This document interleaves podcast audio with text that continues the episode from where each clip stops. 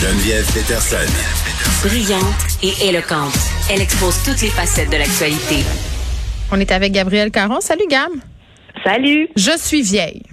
Ça y est. Non, mais écoute, c'est mon constat. Euh, ce restaurateur montréalais qui ouvre dans le métavers, moi, c'est là où je débarque. Ben, Officiellement. Que, oui, oui, non, mais je comprends. Parce que, euh, dit vite de même, on comprend pas trop où ce que ça s'en va.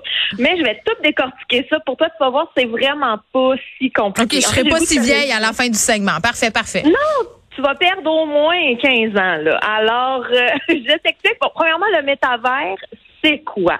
Euh, c'est que au lieu de voir l'Internet sur ton ordi, tu te retrouves dans l'Internet grâce un peu à un, euh, un casque d'imagerie virtuelle là, qui te permet bon, de, de, de te déplacer puis d'interagir tout en créant un personnage qui s'appelle un avatar. Jusque-là, ça va? Oui, mais j'ai pas envie d'être dans l'Internet. Je fais tous les efforts du monde pour m'en sortir le plus que je Ah, peux. ben là, c'est ça.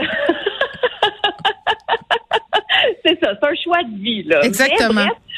C'est ça le métavers. Et qu'est-ce qu'on peut faire dans le métavers? Parce que ce ne sont pas que des jeux vidéo. On peut vraiment vivre. On peut travailler, prendre un verre avec des amis, assister à des spectacles, faire des achats. Bref, c'est vraiment la vie, mais à travers un avatar. Mais pourquoi on joue pas, à- pourquoi on devient pas tous des Sims, sais, tant qu'à faire? C'est ça que j'allais dire. Mais j'ai l'impression que le métavers, le graphisme doit être un petit peu plus haut que dans les films.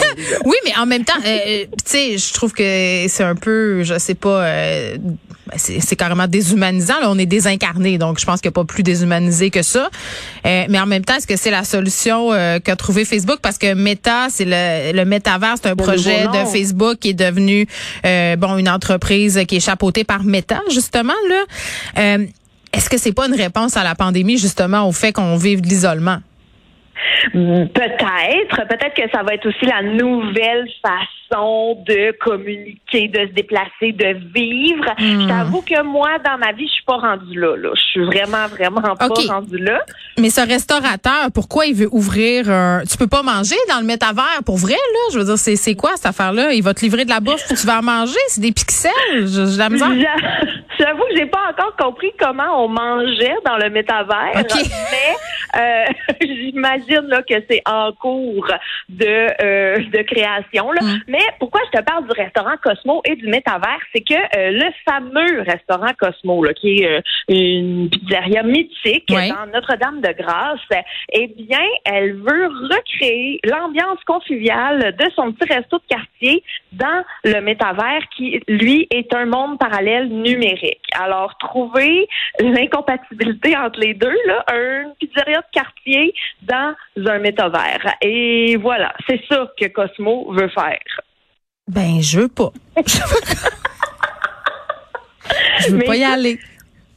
C'est quand même un immense contraste là, parce que euh, cette nouvelle qui est complètement euh, futuriste là, Mm. est à l'opposé du restaurant Cosmo parce que bon ça a été racheté en 2020 par un nouveau propriétaire mais avant 2020 là, le resto Cosmo n'avait ni site internet ni terminal de paiement pas d'air conditionné et pas de réseaux sociaux et là ben, du jour au lendemain, ils ont rien. Et là, ils ont une parcelle de terrain dans le métavers Oh. qui s'appelle euh, Decentraland pour ceux qui aimeraient aller. Bon, euh, moi, moi, le officiellement, là, je suis trop vieille pour ces affaires-là. Je m'avoue vaincue, là. Je veux même pas être sur TikTok, là, euh, parce que j'ai l'impression que je vais avoir l'air d'une vieille madame.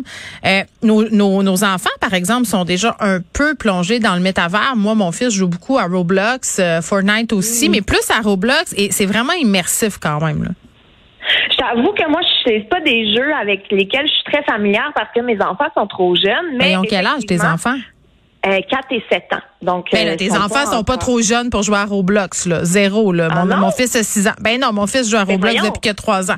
T'es juste peut-être une meilleure mère que moi. tu autorises pas l'accès à ces jeux. Ben non. euh, et, et puis écoute, j'ai envie de te dire qu'il faut absolument que ton enfant joue à Roblox, mais qu'il faut absolument pas qu'il joue à Roblox.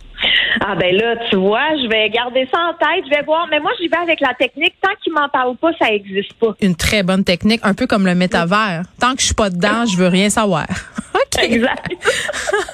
Euh, un de mes rêves quand j'étais enfant, c'était de posséder des animaux sauvages à la maison. Regarde, mon père, par ailleurs, avait installé des pièges à écureuils dans le toit parce que on avait une famille qui était en train de manger toute la laine minérale. Puis c'était des tamias, là. C'était pas des gros écureuils montréalais. Donc des Suisses, tu sais, rayés. Puis il y avait un bébé qui était tombé à côté. Puis évidemment, penses-tu que j'avais voulu qu'il tue? Ben non. Fait qu'on l'avait domestiqué. Puis mon père avait fabriqué une espèce de grande cage à poules. Euh, en tout cas, euh, il s'appelait Pinot. J'étais pas très très original. Puis au bout d'un certain temps, je pense qu'il s'est sauvé entre guillemets. si tu vois ce que je veux dire. mais mais tu sais, c'est un rêve que, que j'ai toujours caressé. Moi, c'était avoir un loup ou avoir un ours, mais il y, a, des gens qui le vivent vraiment. Il y a des ours polaires maintenant qui habitent dans des maisons. J'ai de la misère à voir comment les habitants peuvent survivre à une telle cohabitation. en fait, il faut préciser que oui, les ours polaires ont, euh, ont pris possession des maisons, mais euh, je veux juste souligner que euh, c'est un village abandonné. Donc, mais ça se passe où?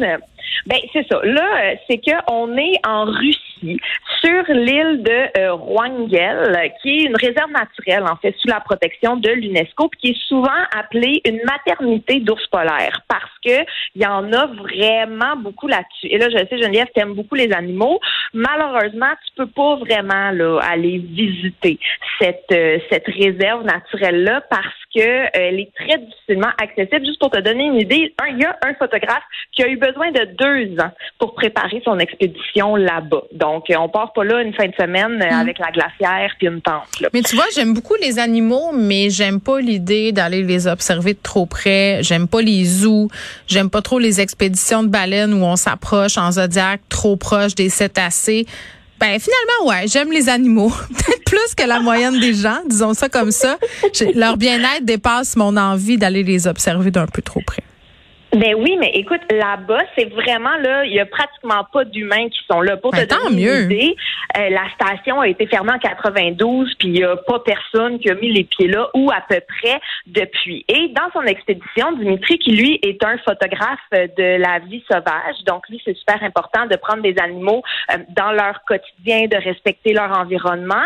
Et il est arrivé un jour de tempête euh, avec son bateau, son équipage. Donc, ils ont accosté à cette en se disant, bon, on pourra peut-être s'abriter dans les maisons le temps que la tempête passe. Mais oh, oh, ils voient du mouvement dans les maisons pour découvrir une trentaine d'ours polaires, ah. mâles, femelles, bébés, qui ont comme pris possession du village et qui s'abritent là. Bon, une version nordique de boucle d'or. Disons ça comme ça.